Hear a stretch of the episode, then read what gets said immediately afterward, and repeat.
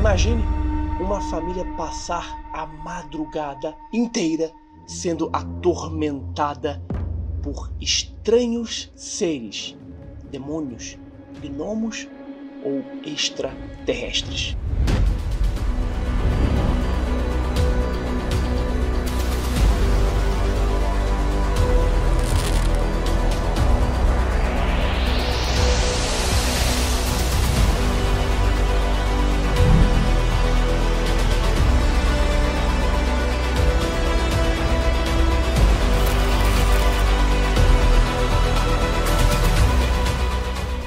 Dia, boa tarde, boa noite, boa madrugada, aonde você estiver.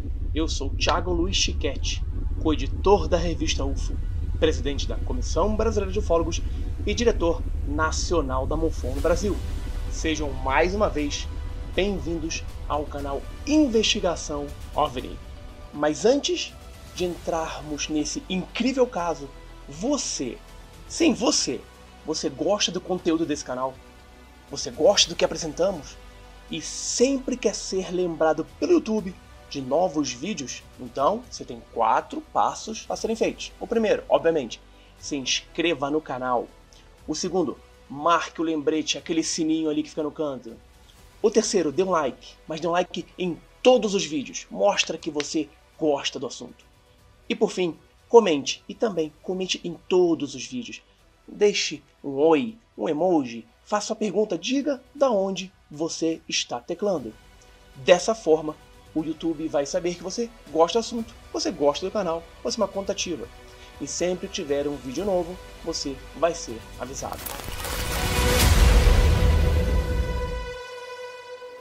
Kelly é uma pequena cidade, assim como Hopkinsville. Ambas estão localizadas no município rural de Christian, no estado norte-americano de Kentucky. Lá se encontra a fazenda Lucky, de propriedade da família Sutton, em um local tão tranquilo, onde parece que o tempo parou, um evento marcou para sempre a vida de todos os integrantes dessa família. Por volta das 7 horas da noite do dia 21 de agosto de 1955, Billy Ray Taylor, amigo da família, tinha ido ao poço para buscar água. O poço ficava do lado de fora da casa. Quando ele estava puxando o balde com a água do poço, ele viu um grande objeto brilhante parado em um barranco a alguns metros de distância. Ele entrou em casa e contou para todos da família. Obviamente, todos riram dele, achando que fosse algum tipo de piada. Mas pouco tempo depois, o cachorro da família começou a latir desesperadamente. Carl Lucky, Sutton e Billy Ray pegaram suas armas e foram investigar o que poderia ter atraído a atenção do seu cachorro, deixando desesperado. Eles haviam andado poucos metros da casa, quando de repente surgiu, vindo da mata, uma criatura com 1,20m de altura.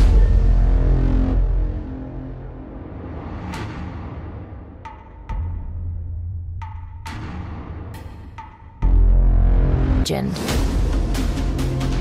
Essa criatura vinha em sua direção com as mãos levantadas para cima, como se estivesse se rendendo. O ser tinha grandes olhos, boca fina e longa, orelhas compridas, pernas curtas e finas, e nas mãos, ao invés de dedos, havia garras.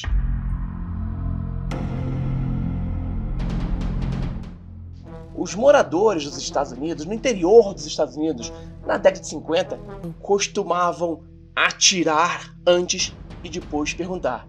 E foi exatamente isso que eles fizeram.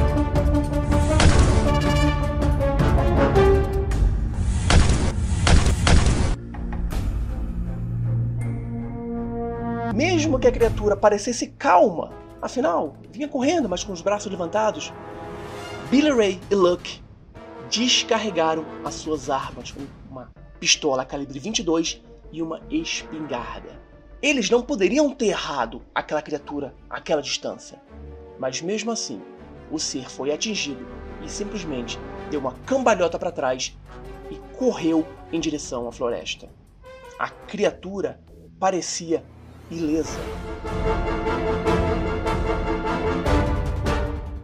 Billy Ray e Luck entraram em casa, mas antes que pudessem contar para o restante da família o que havia acontecido, de repente, na janela, surgiu a mesma criatura ou outra, olhando-os com um olhar amedrontador.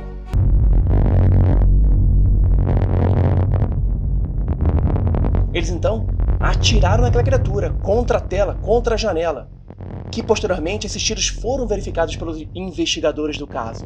Eles então foram para o lado de fora novamente e não encontraram sinais, vestígios da criatura ou de qualquer tipo de ferimento.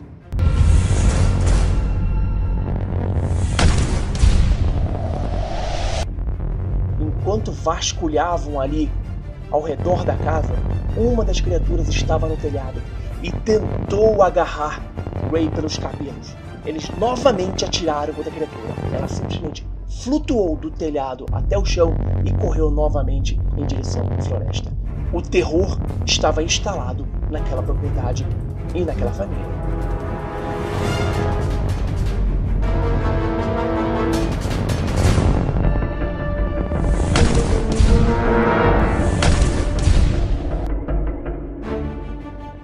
Eles então correram para dentro de casa.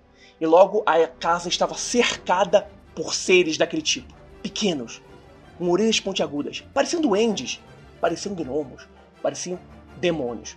O pânico tomou conta dos sete adultos e quatro crianças que viam-se cercadas por aquilo que eles não conseguiam explicar. Suas armas eram totalmente ineficazes contra aqueles seres. Após três horas, todos entraram em dois carros e se dirigiram à polícia, ao departamento de polícia daquela cidade, chegando por volta de 11 horas da noite. Ao contarem o ocorrido, os policiais voltaram com eles até a sua propriedade. Os policiais não encontraram nada, nenhum vestígio, nenhuma criatura. Somente os buracos de bala das paredes, das janelas, em tudo quanto é lugar. O xerife Russell Grewell estava entre os 25 policiais que foram até o local para verificar o que havia ocorrido. E diante do, do, do, da cara, do fato de terror daquelas pessoas, ele concluiu que eles não poderiam estar simplesmente inventando uma história dessas. Moradores vizinhos relataram ter ouvido os disparos e também um dos vizinhos, um dos moradores, disse que viu uma estranha luz no céu subindo e descendo. Até aí tudo bem. Mas se engana quem pensa que os eventos haviam terminado. Eles não terminaram. Pouco tempo depois que a polícia deixou o local e foi embora, as criaturas retornaram ao local, olhando para as janelas, fazendo barulhos e novamente foram recebidas a bala. Pareciam brincar, zombar com aqueles moradores, porque nada lhes feria. Cada tiro que tomava era um pulo. E cada vez mais criaturas iam surgindo e amedrontando aquela família.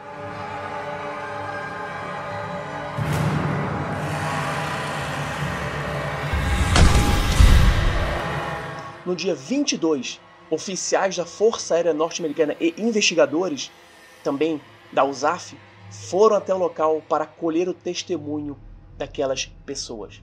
Billy Ray e Lucky não estavam pois eles haviam viajado a negócios para o estado do Indiana. O jornal Hopkinsville Kentucky New Era publicou a história em sua edição do dia 22 de agosto de 1955. Muitas pessoas diziam que foi uma invenção, mas se foi, então tem que ser uma das maiores fraudes de toda a ufologia. A família não ganhou nenhum centavo com a promoção da história. Eles tiveram que fazer reparos em sua casa e eles não tinham muito dinheiro. Todos os sete adultos e as quatro crianças relataram a mesma coisa, descreveram o mesmo ser, falaram detalhes idênticos. Não há provas de que o caso foi uma farsa. Os Suttons, durante anos, sustentaram sua história. Inclusive, o famoso astrônomo e cientista Joe Allen Hynek levou o caso a sério, discutindo com outros dois pesquisadores do evento, Bud Lewitt, que era um engenheiro de uma estação de rádio em Hopkinsville, e Isabel Davis, uma investigadora, uma ufóloga de Nova York. O caso chegou a ser dramatizado na série de TV do History Channel Projeto Blue Book, onde os protagonistas indicaram que os seres seriam macacos vestidos com roupas de circo. Mas eu não conheço macacos à prova de bala e muito menos roupas de macacos à prova de balas. Este caso permanece como uma, um dos casos mais incríveis da ufologia mundial e até hoje permanece sem resposta. O que aquela família enfrentou naquela noite? Teriam sido extraterrestres? Teriam sido gnomos? Teriam sido duendes? Teriam sido demônios? Até hoje, este caso é um grande mistério a ser solucionado. Ou, se já não foi, seriam seres extraterrestres zombando de uma família no interior dos Estados Unidos.